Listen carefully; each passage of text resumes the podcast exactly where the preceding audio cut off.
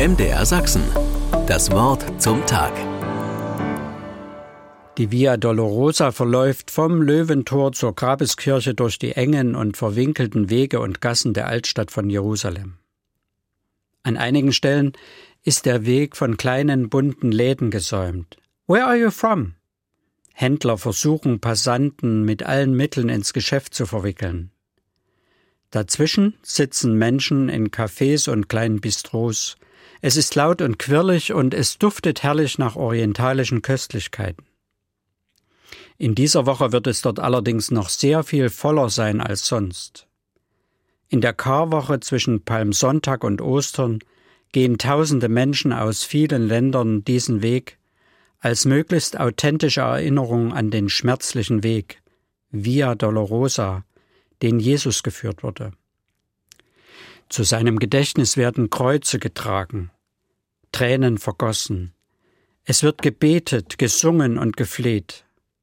Tausende Christinnen und Christen teilen sich die Straße mit Juden und Muslimen in dieser einmaligen Stadt. Auch ich versuche in dieser Woche zwischen den Geschäftigkeiten des Alltags den Weg Jesu mitzugehen. Wie konnte das passieren, dass ausgerechnet der, der von keiner Sünde wusste, hinausgestoßen und umgebracht wurde? Die Via Dolorosa in Jerusalem ist ein Kreuzweg mit 14 Stationen, wie er auch bei uns in vielen Kirchen oder im persönlichen Gebet gegangen werden kann.